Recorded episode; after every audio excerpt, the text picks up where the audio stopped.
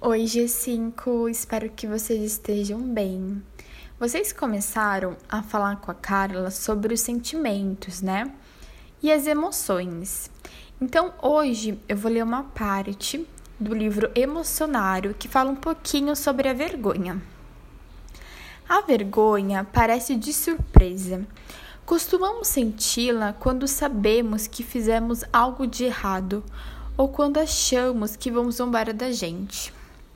Pode parecer estranho, mas também podemos sentir vergonha por algo que outra pessoa fez. É possível esconder a vergonha? Não. Infelizmente, a vergonha é muito indiscreta.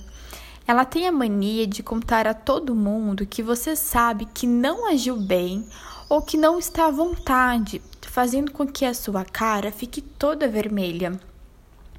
O fato de todos saberem que você está envergonhado pode provocar insegurança. Espero que vocês tenham gostado. E aí, vocês já ficaram envergonhados?